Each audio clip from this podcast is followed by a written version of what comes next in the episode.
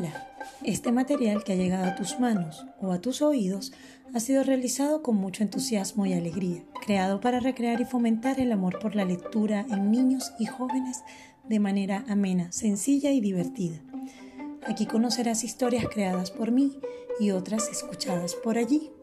También encontrarás recomendaciones para crear tus propios cuentos. Soy Liliana Méndez Ponce de León, docente especialista en castellano y literatura. Bienvenido a un mundo de aventuras, el mundo de los cuentos.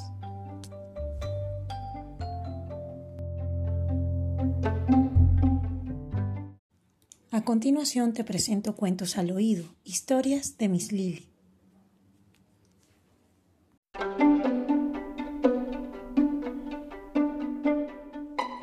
Hola, hola, bienvenidos. Hoy les contaré una historia muy especial, una historia que escuché de mis abuelos y ellos de sus abuelos y ellos de los antiguos pobladores de la tierra. Cuenta la historia, nuestra historia, que el Señor de todo vivía en el cielo, cubierto de nubes blancas, nubes como de algodón. Desde allí él vigilaba la tierra. El Señor de todo tenía cuatro hijos, dos varones y dos hembras. Los varones se llamaban otoño y verano. Las hijas se llamaban invierno y primavera. Otoño era el mayor. Era taciturno, plácido y paciente. Siempre vigilaba y cuidaba a sus hermanos menores. Verano, por el contrario, le gustaba estar de fiesta. A donde llegaba todo se iluminaba y llenaba de gran resplandor. Era cálido, amigable, Primavera, su hermana menor, se le parecía un poco. Era risueña, alegre y gentil con todos. Por otro lado estaba invierno, la otra chica. A ella poco le gustaba jugar ni salir. Solo lo hacía acompañada por Otoño, quien la convencía. Es así como los cuatro hermanos jugaban y retozaban siempre en las nubes, brincando de una en una. Cierto día se abrió un agujero en una de ellas y los hermanos se quedaron maravillados de todo lo que vieron allí abajo. Así que usaron unas sogas y descendieron a observar la tierra más de cerca. Ya habían bajado verano y primavera. Otoño los miraba desde arriba y aupaba invierno para que bajara.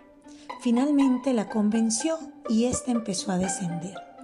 Otoño le seguía para darle confianza, porque invierno era insegura así que iban casi juntos. Por eso la soga no resistió el peso y se desprendió. Otoño e invierno cayeron abajo aparatosamente y hubo un gran estruendo. Las nubes se cerraron y todo se oscureció y empezó a hacer frío. Los hermanos estaban confundidos, pues ahora todo era caótico. Viento, frío, nieve, lluvia ocurrían al mismo tiempo. Así que confundidos decidieron caminar mirando al cielo para hallar otro agujero y volver arriba con su padre. Mientras caminaban, verano y primavera, notaron que se les hacía difícil estar con sus otros hermanos. Juntos todo era caos. Ellos se, empezaban a sentir mal, como enfermos. Así que Otoño, viendo que sus hermanitos se afectaban, tomó una decisión y les dijo, Debemos hallar el modo de volver compadre. Debemos buscar un agujero en las nubes, pero aquí en la tierra no podemos estar juntos porque nos hacemos daño, no solo a nosotros, sino a todos los seres que acá viven. Debemos establecer un equilibrio.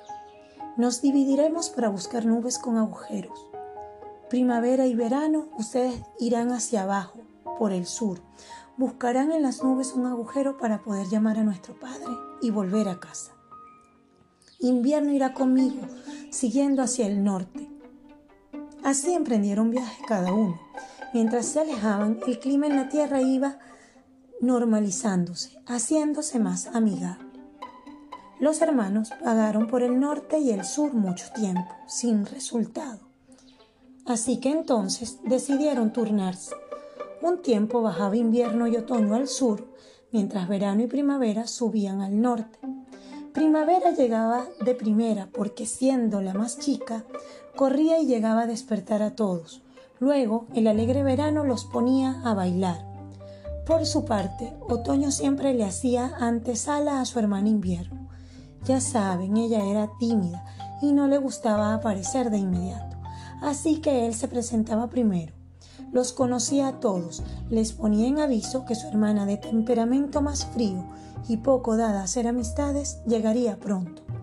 Les pedía tener paciencia con ella. Así pasaron los días los hijos del Señor de todo en la tierra. Su padre los veía, pero como les gustaba lo bonito de los cambios en la naturaleza por la presencia de sus hijos, decidió dejarlos abajo. Entonces, cuando había un agujero en las nubes, él mismo lo cerraba y solo los abría de vez en cuando para observar el hermoso trabajo de sus hijos en la tierra. Siempre que sonreía, se dibujaba un arco iris en el cielo, y sus hijos se sentían felices de que su padre, a pesar del tiempo, aún los recordara. Es así como mis abuelos me contaron cómo las estaciones llegaron a la Tierra. Gracias. Leyenda, original basada en los mitos de los pueblos amerindios, desde el norte hasta el sur, donde la magia se hizo luz.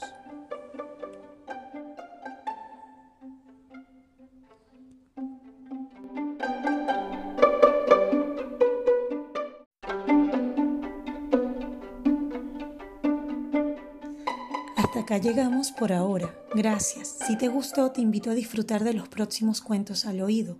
Comparte con tus amigos para que ellos también los disfruten. Hasta la próxima entrega. Chao.